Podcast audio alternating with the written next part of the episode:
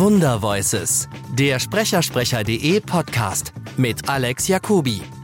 Heute bei uns zu Gast der legendäre Synchronsprecher von Jack Nicholson und Anthony Hopkins, Joachim Kerzel. Herzlich willkommen bei der neuen Folge von Wunder Voices. Ich bin heute zu Gast bei Joachim Kerzel und bedanke mich schon mal extrem herzlich für den netten Empfang und die Einladung. Äh, ich muss ehrlich sagen, es ist eine große Ehre für mich, dass ich heute hier sein oh. darf, weil ähm, ich kenne viele Menschen, denen läuft äh, es den Rücken runter und zwar positiv, wenn sie ihre Stimme hören. Herr Kerzel, vielleicht für den einen Menschen, der nicht weiß, wen Sie sprechen, erzählen Sie doch mal ein bisschen über Ihre Rollen und Ihre Arbeit. Ja, also ich spreche eine Menge Leute. Äh, inzwischen sind leider ein paar verstorben. Ich äh, habe angefangen ähm, in vielen kleinen Rollen. Damals war das, äh, das Synchrongewerbe noch in den Kinderschuhen war. Äh, da musste man noch richtig lernen, also Menge Masse sprechen. Zwei Jahre lang habe ich Menge Masse gesprochen, bevor ich kleine Rollen bekam und dann größere. Und dann war mein eigentlicher Einstieg in größere Rollen mit Hart aber herzlich, äh, den Robert Wagner den es heute noch gibt und den ich heute noch spreche. Ja. Äh, ist erstaunlich. Und dann äh, kam so der eine nach dem anderen dazu, aber ich muss sagen, nicht immer ist das reines Verdienst, sondern leider der eine oder andere ist verstorben. Ein äh, hervorragender Kollege ist äh, verunglückt der Herr Schott aus München und da von dem habe ich dann den Jack Nicholson, was heißt übernommen? Ich habe ihn ja nicht übernommen, wir sind ja nicht in Italien, wo man die Rollen vererben kann, sondern da gab es ein Casting oder sowas ähnliches, ein Probesprechen und da wurden verschiedene Kollegen eingeladen und dann habe ich dem Verleih wohl am meisten zugesagt. Und so ähnlich war es dann äh, bei Dennis Hopper, bei Harvey Keitel. Äh, ich bin immer durch Zufall reingerutscht oder ich habe dann auch mal zwei Jahre lang, als der äh, Kollege Christian Brückner in Amerika war, habe ich auch Robert De Niro gesprochen in verschiedenen Filmen. Das war auch ein Glück. Der ist dann wieder zurückgekommen, der Christian Brückner, und dann hat er weitergesprochen. Dann äh, äh, Anthony Hopkins, mein Lieblingssprecher, den, das war eine hin und her. Äh, ich habe den gesprochen, da war er noch ganz jung im Elefantenmenschen und dann habe ich ihn später nochmal gesprochen. Dann hat ihn Rolf Schult gesprochen in vielen Rollen und unter anderem in Schweigen der Lämmer. Dann kam Hannibal, den kam dann Picasso-Film, dann haben sie mich geholt, ich weiß nicht warum, weil Rolf Schult dann nach Westdeutschland gezogen ist und der hat gesagt, ich will nicht mehr dauernd reisen, die sollen doch herkommen. Und dann hat man mich gefragt, ob ich den Anthony Hopkins da sprechen will. Das habe ich gemacht. Dann wieder ein paar Filme habe ich nicht gesprochen. In Hannibal habe ich ihn gesprochen. Dann wieder ein paar Filme nicht. Dann kam eine, ein Firmenchef auf mich zu und sagte, ja, wir kriegen einen Film mit Anthony Hopkins. Sag ja, da freue ich mich. Ich spreche den so gern. Nein, nein, Sie sprechen den nicht. Sag ich, was? Na, Sie machen die Regie. Oh. Das fand ich ein unmoralisches Angebot. Also ich habe mich aber beruhigt innerlich und sagt, wer weiß, wozu es gut ist. Es war der hervorragende Kollege Hartmut Reck. Und äh, der hat ein wunderbares Timbre. Das war das Timbre, das der Anthony Hopkins auch drauf hat. Und wir haben uns prima verstanden. Das war der Film Meet Joe Black. Wir, es war eine schwierige Arbeit mit der Supervisorin aus Amerika. Und ich fand den aber toll, den Hartmut Reck, war zufrieden. Und wir haben den Film abgeschlossen. Und der ist auf Tournee gegangen und ist danach gestorben. Nun, wir war wieder keiner, keiner, der den und dann haben sie auf mich zurückgegriffen und seitdem spreche ich den Anthony Hopkins. Es ist so ein wunderbarer Schauspieler. Ich liebe ihn über alle Maßen. Und äh, eigentlich sage ich jedes Mal, säge ich an dem Ast, auf dem ich sitze und sage, der müsste man original lassen. Das ist so genial, wie der spricht. Hinter jedem Wort höre ich eine Melodie, eine Welt, sehe ich da. Aber jedenfalls, ich gebe mir alle Mühe. Man muss da richtig Klimmzüge machen, um den einigermaßen zu treffen. Und äh, seitdem äh, spreche ich den Anthony Hopkins auch, ja. Wahnsinn. Aber ist nicht genau dieser Respekt und diese Begeisterung das, was dann auch Sie antreibt, eben diese Rolle so zu machen? Weil ich glaube, für ganz viele Menschen im deutschsprachigen Raum ist es Ihre Stimme mit seinem Gesicht. Ja, darüber wundere ich mich auch, weil ich kenne ja das, äh, jetzt inzwischen fand ich schon durch meine Vorbereitungen, ich sehe mir den Originalton ja oft, ganz oft an, wenn es geht, den ganzen Film, was nicht mehr erlaubt ist und so weiter, durch die Raubkopien, äh, gehe ich, versuche ich mich schon innerlich zu nähern dem jeweiligen Charakter, nicht nur bei Anthony Hopkins, auch bei den anderen. Und äh, dann komischerweise ergibt sich eine gewisse Stimmlage, eine gewisse, ja, ich weiß nicht, Modulation in der Stimme, die dem ähnlich ist. Und dass mir das Leute sagen, ich kann mir das gar nicht mehr vorstellen ohne meine Stimme, da wundere ich mich. Denn früher hat man gesagt, Rolf Schult ist die Stimme von, ja. von Anthony Hopkins. Ja. Also in, in, in, in meiner Generation sind Sie es. Toll. Sind ja, Sie es. Ähm, ja, es ist, ist ganz toll. Sie haben als Schauspieler angefangen oder direkt als Sprecher? Nein, nein, als Schauspieler. Ja. Nein, nein, ich war äh, intensivst Schauspieler. Ich war auf der Schauspielschule in, äh, in Hochschule an, an, in Hannover. Dann habe ich in Hildesheim angefangen. Dann habe ich meine ersten Sommerspiele gleich gemacht. Da war ich noch, noch Schüler, noch Student. Und dann habe ich auch gleich meine Frau kennengelernt. Die habe ich auch gleich geheiratet. Dann war ich drei Jahre in Hildesheim. Das waren die Anfängerjahre, die wichtigen Lehrjahre. Und dann äh, hatte ich das Glück, ans Schillertheater zu kommen. Und da war ich neun Jahre. Ja. Und das war aber eine unglückliche Liaison. Ich äh, habe hab dauernd Pech gehabt. Ich habe schöne Rollen bekommen. Dann ist eine Woche vor der Premiere der Hauptdarsteller krank geworden. Dann wurde es verschoben, ein halbes Jahr. Dann äh, haben wir eine schöne Rolle gespielt in einem Stück äh, ich glaub, von Isaac Babel. Dann ist ein Brandanschlag in München in einem Alters, jüdischen Altersheim passiert, wurde das Stück abgesetzt. Also dauernd hatte ich Pech. Ein, die hatten so lange Probenzeiten, ein halbes Jahr Probenzeiten und danach nix. Also und dann habe ich einfach zu wenig gespielt. Ich war dort neun Jahre. Ich habe gesagt, ich bin in bester Gesaft und Kraft in meinem Alter und habe zu wenig zu tun, zu wenig ja. zu spielen. Und dann hatte ich das Glück oder Pech, hat, dass mich der Spier, der Boulevardkönig, äh, geholt hat an das Boulevardtheater, Kudamm-Theater. Und da habe ich zehn Jahre lang Boulevard gespielt, fast täglich, außer Heiligabend. Und das war schön. Im ernsten, äh, im ernsten Theater, also der Höhepunkt, äh, da wurde ich dann sogar noch als Gast geholt. Es waren 40 Leute da. Und das hat keinen Menschen interessiert. Und man musste immer gucken, sind die noch da oder sind sie schon alle weggelaufen? Furchtbar.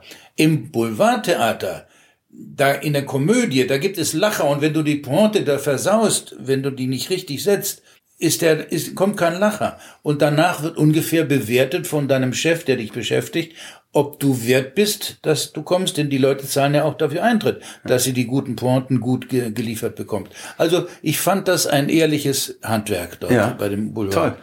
Also das war eine ganz schöne Zeit. Ich war da auch gern da, aber dann war es irgendwann genug. Dann habe ich so viele Stücke von Flato gespielt, da ich kann es nicht mehr sehen. Dann war ich freischaffend, dann habe ich mich hauptsächlich auf Synchron äh, konzentriert. Äh, und beim Drehen ich habe schon angefangen zu drehen und habe auch gute Rollen gehabt, aber weil ich so viel Theater gespielt habe, am Schillertheater und danach am Boulevardtheater, hatte ich wirklich keine Zeit. Hm. Also insofern kam ich nicht dazu, viel zu drehen. Und dann, als ich nach längeren Jahren wieder mal gedreht habe, da habe ich einen solchen Bammel gehabt und hatte keine Routine und eine lange Kamerafahrt und 20 Leute um ihn rum, der Stab und neben mir ein versierter Kollege und die hatten so einen Dialog und die Kamerafahrt noch eine Kurve und noch eine Kurve und die kommt auf mich zu und ich habe kurz vor Schluss einen Hänger. Ich habe mich so geschämt. Der Regisseur sagte, alles auf Anfang. Da dachte ich, ich bin in Boden versunken und habe mir geschworen, nie mehr wieder zu drehen. Und äh, das fehlt mir auch nicht. Ich, dann im Synchron habe ich mich wohlgefühlt und mich langsam, äh, ja, wie man so sagen darf, hochgearbeitet. Ja. Ich habe mich letztens mit Manfred Lehmann unterhalten, der auch sagte, ja. ihm ist das Synchronsprechen heute viel lieber und die viel ja. schönere Kunstausübung als das Drehen vor der Kamera. Ja. Weil er sagte auch, man sitzt stundenlang rum, man Wartet, sitzt stundenlang im Trailer, genau. dann kommt man hin Ran. und das hat nichts mit inspiriert, was tun zu tun. Und der Manfred Lehmann hat ja viel gedreht. Ja. Und dann ulkigerweise mit, mit Manfred Lehmann habe ich auch Theater gespielt, noch im Schillertheater. Ach, ach, wie schön. Ja, das war sehr ulkig. Wir haben sehr ulkige gemeinsame Erinnerungen. Ja. Wir haben auch zusammen synchronisiert er den Depardieu und ich den Jean Renault ja. in Köln am Rosenmontag. In so, Köln am ja, Rosenmontag? Ja, toll. Also äh, wir haben etliche äh, gemeinsame toll. Äh, Erlebnisse. Aber was war Ihre erste Synchronrolle? Das weiß ich nicht. Das wissen Sie nicht mehr. Das weiß ich nicht mehr. Also wie gesagt, ich habe Menge Masse viel gemacht ja. und dann kam eben äh, der Robert Wagner. Aber genau. vorher habe ich auch noch, äh, den kennt heute kein Mensch mehr in dem in der Serie Love Boat. Die war damals in das war der Vorgänger vor dem Traumschiff. Ja. Loveboat, da habe ich dann den Captain gesprochen. Aber erst hat ihn der Kollege Bauschulte gesprochen, dann habe ich ihn gesprochen und meine Frau hat auch eine Rolle da drin gesprochen. Und da haben wir viel zusammenarbeiten können. Das habe ich jahrelang gesprochen. Und den habe ich auch persönlich kennengelernt. Da wurden wir mal von Sat 1 nach Hamburg geschickt und da war die ganze Crew gerade. Und auch der Captain, und er sagt, ich habe eine Folge von euch angesehen, Donnerwetter, und ihr macht das sehr gut. Das hat mich gefreut, das Lob. Und dann habe ich ihn dies und jenes gefragt und den Produzenten, der war dabei, habe ich auch gefragt, das wusste ich ja damals nicht, dass die gleichzeitig an verschiedenen Orten drehen. Das wird dann zusammengeschnitten. Also auf dem Schiff drehen sie, dann im Atelier andere Ja. und so weiter. Also mehrere Crews, das ist schon toll organisiert. Das war das einzige Mal. Nee, dann war ich noch mal getroffen, habe ich noch den, den Robert De Niro persönlich kurz kennengelernt. Aber, aber Jack Nicholson und Anthony Hopkins. Nein, äh, der Jack Nicholson war mal hier zu einer Premiere und das war auch bei dem Robert De Niro, da waren wir ein Kreis von 20, 30 Leuten hier in irgendeiner Kneipe und dann, uh, that's a, der und das ist die und das ist der your German Voice, ah, hi und der, das ist das, hi. So, Okay. das war die ganze, war die ganze Runde, war die man alles? kennenlernt, das war alles. Wow. Und so ähnlich habe ich mir gedacht, als mich einer gefragt hat, willst du mitkommen zu Jack Nicholson? Sag ich, nee, habe ich kein Interesse, das ist, wird genauso ablaufen. Die Rolle und der Mensch sind ja auch oft sehr verschiedene Charaktere. Ganz bestimmt, ja. Was eine Frage, die bei uns aufkam, ist, ähm, wir, wir kennen Sie als unglaublich höflichen, freundlichen, zuvorkommenden Na, gut Menschen. kennen wir uns ja noch nicht. Ich kann ja auch ausflippen. Natürlich, aber wenn wir Kontakt haben, wer, wiederum äh, kann Jack Nicholson ganz schön ordinär und plump werden. Äh, ist das? Ich weiß nicht, ob er das auch privat ist. Nee, ich meine in den Rollen. Ist das? Ja. Ist das äh, Beruf? Macht das vielleicht sogar Spaß, in diesen Rollen mal so sein zu Äh, ja, können? Ja, ja, das macht schon Spaß. Ähm, auf den Wecker ging er mir gleich am Anfang in, als Joker in Batman. Ja. Da hat er so, also da habe ich eine richtige Hassliebe gehabt. Da habe ich, der, der macht den Affen, der hängt den Affen raus. Das ist ja furchtbar, ist ja unmöglich. Aber es hat mir natürlich Spaß gemacht, das zu schaffen, das wiederzugeben in seinem Sinne. Ja. Aber viel schlimmer war Dennis Hopper in Blue Velvet. Ja. Da musste ich solche Anzüglichkeiten, um nicht Schweinereien zu sagen zu müssen, äh, von mir geben. Und rundum eine Partnerin, eine Regisseurin, eine, nur Frauen. Ja. Und ich musste die größten Männerschweinereien von mir geben. Und das ist auch so ein Punkt, wo man sagt, spring drüber, das ist Beruf, das ist Job, das andere interessiert nicht. Und die waren auch ganz reizend und nett, die Damen um mich rum und verständnisvoll und, Ja. äh, also das war schlimmer als bei Jack Nicholson. Verstehe, verstehe. Welche Rolle war für Sie die allergrößte Herausforderung? Hui, Herausforderung. Ja. Ich glaube, das habe ich in München gemacht. Eine, äh, eine Rolle mit Anthony Hopkins. Da hat er so schnell gesprochen. Ich glaube, das war auch ein Krimi, ein sehr spannender, ein Thriller. Da hat er so schnell gesprochen. Der kann sehr schnell sprechen. Und äh, da habe ich mir so schwer getan, das zu begreifen, was ich da sage. Denn das ist ja auch Voraussetzung, dass man das begreift. Und äh, wenn man keinen Regisseur hat, der ein bisschen Sprechererfahrung hat und sagt, du, pass mal auf, das werden wir ein bisschen um, damit dir es leichter aus dem Mund kommt. Ja. Und das war, glaube ich, ein, ein Regisseur, der war selber kein Sprecher. Da habe ich 30 Proben gemacht und 30 Aufnahmen und dann hat er gesagt, na, wir können ja vielleicht das nun weglassen. Also, das hätte ein richtig guter Sprecher und ich habe ja etliche Regisseure, die hervorragende Sprecher sind, die sagen, du, lass doch mal das nun weg. Nach der dritten Aufnahme hätte er das gesagt, Ja. dass man das nicht, dass ihm das nicht über die Lippen geht. Früher haben ja die Autoren, die Synchronautoren, äh, noch den Text laut eingesprochen. Der Film lief ab auf der großen Leinwand und die haben mit dem Mikrofon laut eingesprochen oder nicht mal mit Mikrofon, da war noch eine eine Schreiberin, eine Sekretärin daneben, die Mit Steno dann, oder? Ja. Wahnsinn. Und da haben die richtig lippensynchron das laut eingesprochen. Heute machen doch die Autoren alle nur, nur, nur, nur schon den Text so rein in das Mikro und dann spricht man das laut und auf einmal stimmt das nicht mehr. Stimmt im Tempo nicht mehr, stimmen die Labiale nicht mehr an der Stelle, weil es eben nicht laut eingesprochen Ich sag oft lästerlicherweise beim Arbeiten, na, das glaube ich nicht, dass der Autor das laut eingesprochen hat. Sonst hat er gemerkt, dass das nicht reingeht, dass es zu viel Text ist oder dass man oder so bestimmte Konsonanten, die hintereinander kommen, nicht sprechen kann oder nur sprechen kann, dass es klingt wie Stottern.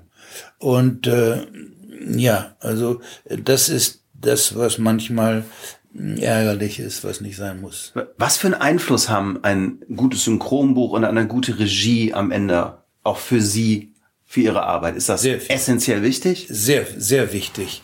Ähm, ich äh, fühle mich dann gleich eingebettet. Also ich kenne verschiedene Synchronbücher, da kann man das blind drauf sprechen. Das sitzt so wunderbar, die Labiale, so dass die Cutterin nicht rummeckern muss und äh, das und das und nochmal eine verlangt und nochmal eine. Da spricht man ein bisschen schneller, dann sitzt das B vielleicht da richtig. Und das hat einen großen Einfluss, dass die richtige Regie, die fürsorgliche, genaue, strenge, aber auch verständnisvolle, für den Sprecher verständnisvolle Regie. Ich hatte jetzt, das war auch schwer, aber das war ein sehr guter Mann. Westworld haben wir synchronisiert. Ja. Und die ist in Amerika der Renner Westworld und das wird jetzt ein Jahr oder sowas, eine Staffel ist gemacht worden und wenn das wird in zwei Jahren die nächste Staffel, aber die haben schon, kratzen schon das Geld zusammen dafür. Ja. Ungeheuer aufwendig. Und äh, da war es auch so der Fall, dass ich mich wohlgefühlt habe durch mit dem Buch. Und da war auch, glaube ich, das Buch hat auch der Regisseur dann geschrieben. Ja. Und der sagte dann, der besteht nicht drauf, der sagte, ja, Sie können das weglassen. Manche bestehen ja dann drauf, wie auf die Bibel. Ja. ja. Und das ist natürlich fragwürdig.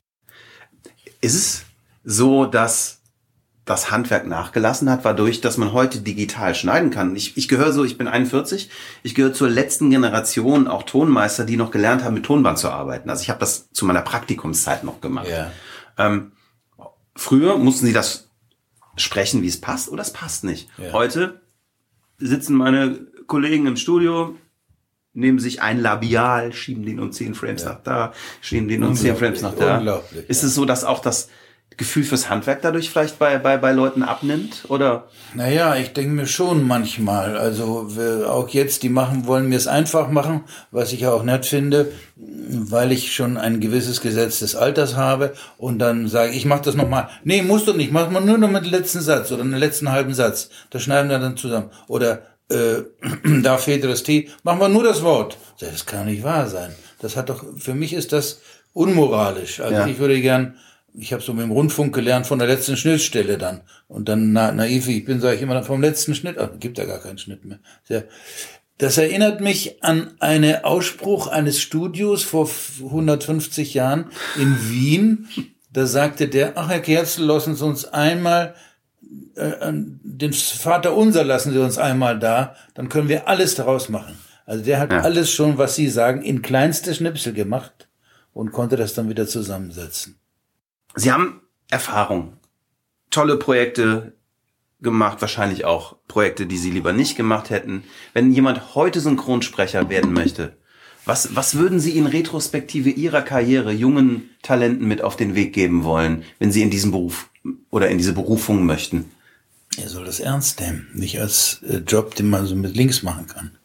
Es ist verdammt harte Arbeit, die Konkurrenz ist groß und äh, man muss nicht nur begabt sein dafür, das heißt musikalisch sein.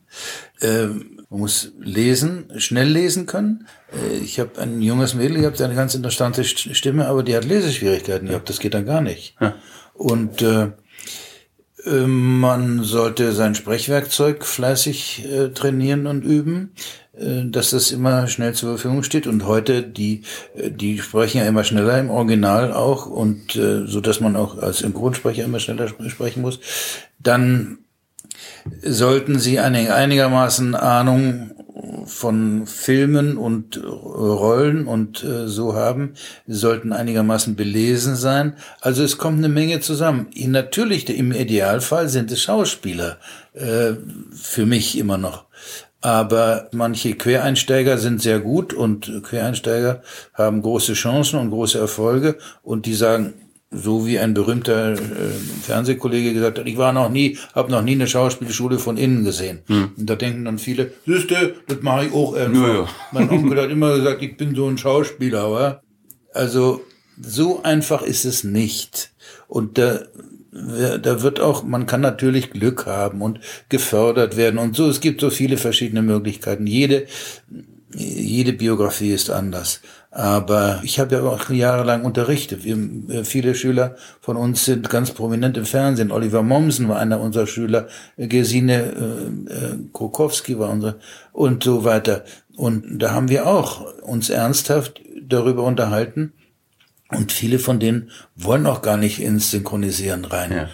aber auf der anderen Seite sagte mir äh, mein bekannter Schauspielkollege Gunther Berger, mit dem ich öfter gedreht habe, der leider so früh verstorben ist, sagte mir, Mensch, Mensch, du, das finde ich so toll, wenn du Jack Nicholson sprichst, das möchte ich auch mal, nimm mich doch mal mit und so. Also das ist komisch, der drehte so viel und möchte plötzlich synchronisieren. Ja. Also äh, da ist ein gewisses Geheimnis dahinter und man sollte mit Ehrfurcht und Ehrgeiz rangehen. Es ist ein schwieriger Weg, und nicht so denken, naja, was der kann, das kann ich auch. Und die Zeiten sind vorbei. Heute wollen so viele Leute synchronisieren und es wird ein Dumpingpreise, es wird gegenseitig und unterboten. Ja. Und dass ich sage, das kann doch nicht wahr sein, dass wir das Geld.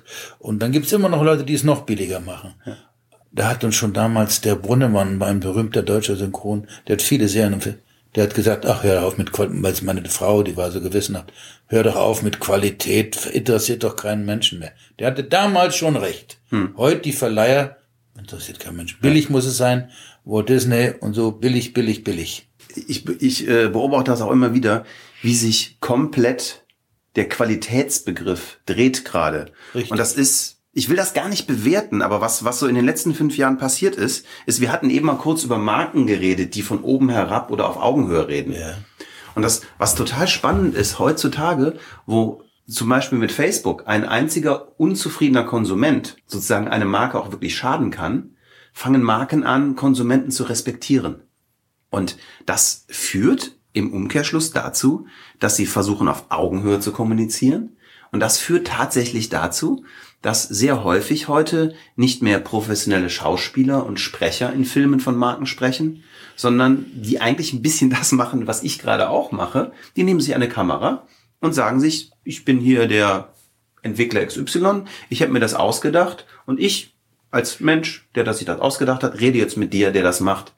Und das ist eigentlich eine sehr spannende Entwicklung, weil einerseits nimmt so das, was unsere Maßstäbe von professioneller, wertvoller Kommunikation sind komplett weg. Auf der anderen Seite ist es eine eigentlich eine Stärkung von Konsumenten und Demokratisierung von, von Kommunikation im Gegensatz zu früher. Also es ist ein, ich beobachte es einfach sehr und finde es super spannend gerade, was da passiert. Naja, es ist aber eine Entprofessionalisierung. Absolut. Das ist so, äh, das ist so, als wenn Sie sagen, ich fahre jetzt mal zu den Tennismeisterschaften nach, nach England und spiele da ja, mit. Genau so ist es. Ja, Moment mal, aber Frau Kerber hat so jahrelang, ja. von fünf Jahren an, ja. hat die trainiert. Ja. Und da willst du jetzt einfach, und so ist das ähnlich mit den, also ich habe nur mal gestaunt, da sage ich, die Frau, die Werbung für Commerzbank macht. Ja. Die ist, welche Kollegin ist denn das? Das, das ist keine Kollegin, das ist eine Angestellte von der Commerzbank. Ja, das ist eine Commerzbank Angestellte. Also da habe ich abgeschnallt. Also früher hat man gesagt, du nimmst ihm die Arbeitsstelle weg, du nimmst ja. den Posten weg, du nimmst die Gage weg. Ja. Die macht das wahrscheinlich auch umsonst. Wahrscheinlich ja. Auf der anderen Seite sagt die Bank, ähm, viele Menschen haben gerade Banken früher als sehr starke, schon fast äh, Oppositionspartner gesehen, gegen die man auch als Konsument nicht ankam, ne, sondern wo man, wo sich für viele Menschen sozusagen auf Gedeih und Verderb der Bank ausgeliefert fühlten. Und die Idee dahinter ist eben, dass die Bank sagt, du guck mal, wir sind auch nur Menschen und das ist eine von uns. Und ich, ja, ja. ja. Und trotzdem spannenderweise, glaube ich, wird die wirklich großen Geschichten und die wirklich großen Spots nicht weggehen. Weil für die wirklich emotional erzählten und tiefgründigen Geschichten, und das ist jetzt völlig egal, ob wir von Werbung oder von Film reden, weil gute Werbung erzählt auch eine Geschichte, schlechte Werbung verkauft. Und um eine gute Geschichte zu erzählen, glaube ich, wird das immer gebraucht werden, das Handwerk die Sachen in der grauen Masse, die werden verschwinden. Das ist so das, was ich glaube, was passieren wird. Ja, ja, ich weiß es nicht.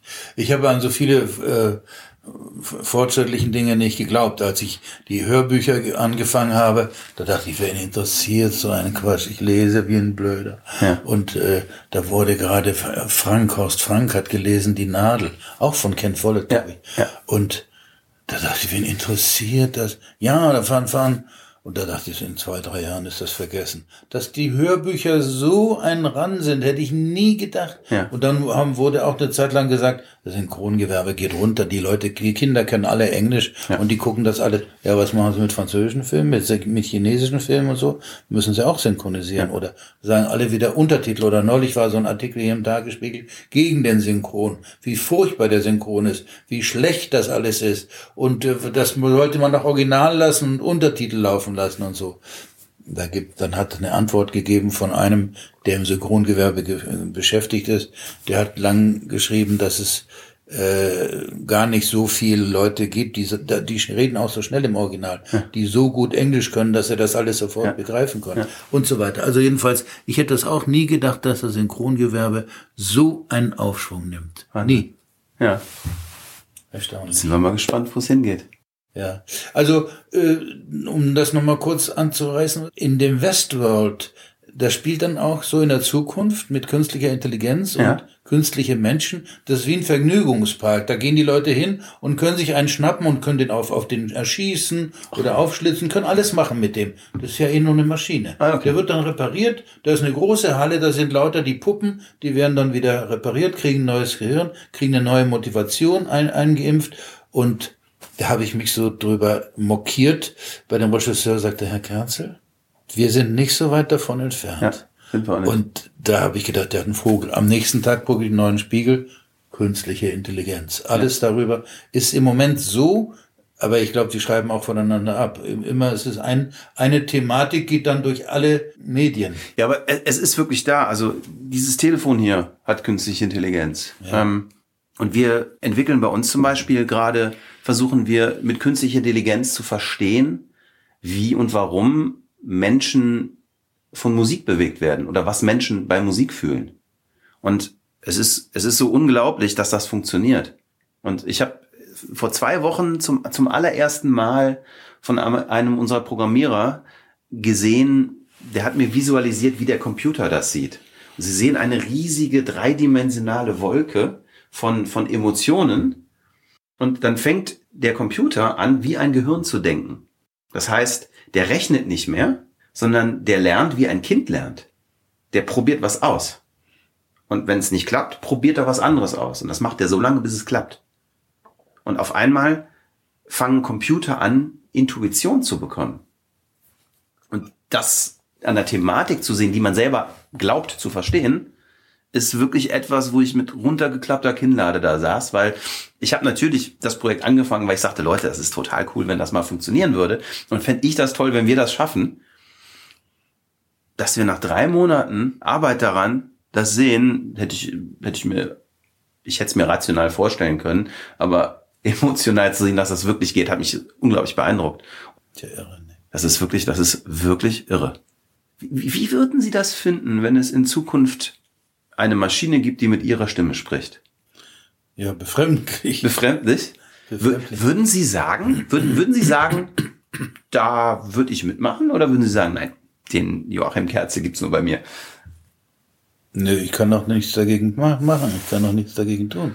Wenn die Maschine schon da ist, die so spricht wie ich, es sei denn, es sei, wir haben doch mal angefangen, dass der, der hat mal einen Film gemacht, der, der Anthony Hopkins, da hat er lauter so kleine, äh, wie heißen Elektronen? Elektronen, äh, Elektronen. Äh, rundrum gehabt am Kopf. Da haben die gesagt, hab gesagt, hat der ein Harness? Meine Mutter hat immer so ein Harness früher aufgehabt mit lauter so kleinen Punkten. Nein, nein, nein, das ist äh, elektronisch und das wird jetzt alles, und danach wird er äh, elektronisch dann nachgemacht. Ja. Also, dann sparen sie die Schauspieler. Sie haben genau die Bewegung und die Sprache von dem von dem Anthony Hopkins, der sich so bewegt, wie ja, Anthony Hopkins sich bewegt. Aber das klappt ja doch nicht. Ja, das, noch das, nicht. Das nennt sich Motion noch Capture. Nicht. Ja, Sie haben recht. Sie haben völlig recht. Noch nicht. Ja. Eine Frage hätte ich noch. Haben Sie mal wirklich kuriose Anfragen bekommen, wo Sie gesagt haben, sowas Absurdes habe ich noch nie gehört? Ja. Und das mache ich nicht? ja. Also unter anderem war ein Heiratsantrag als Jack Nicholson. Oh. Also es gibt überhaupt ja Jack Nicholson hat den meisten Nachhaltigkeitswert, obwohl er lange nichts mehr gedreht hat. Ja. Ich weiß, bin gespannt, ob der nochmal was dreht. Und äh, also auch die Österreicher in der Werbung äh, sagen, wenn ich das gesprochen habe und das und jetzt muss man noch an auf Jake. Also wie Jack Nicholson, mhm. ich sage, aber das ist so ein Produkt, das passt ja eigentlich ja. an. Äh, das habe ich mir abgewöhnt zu sagen, äh, der würde ja nicht für so, so ein Quatsch da Werbung sprechen. Also einfach etwas härter und rotziger muss ich dann sprechen, dann sind sie froh. Aber dann wollte eine Dame haben, dass ich ihr, dass ich den Heiratsantrag für ihren Bräutigam, oder ein Mann war das, glaube ich, den Heiratsantrag auf einem Schiff will er den vorspielen als Jack Nicholson. Oh, okay. Da sage ich, Kinder, das ist doch aber, ich würde den Mann zum Teufel jagen wenn er mir so einen Heiratsantrag machen würde. und, und, haben Sie es gemacht oder nicht? Ich glaube nicht, nein. Und dann ein Spruch in Besser geht's nicht von Jack Nicholson lautet, wo haben Sie denn so zu reden gelernt? In einer Dufiki Fiki Seemannsbar in Panama City? Und das hat sich eine Frau gewünscht auf ihren Anrufbeantworter. Oh.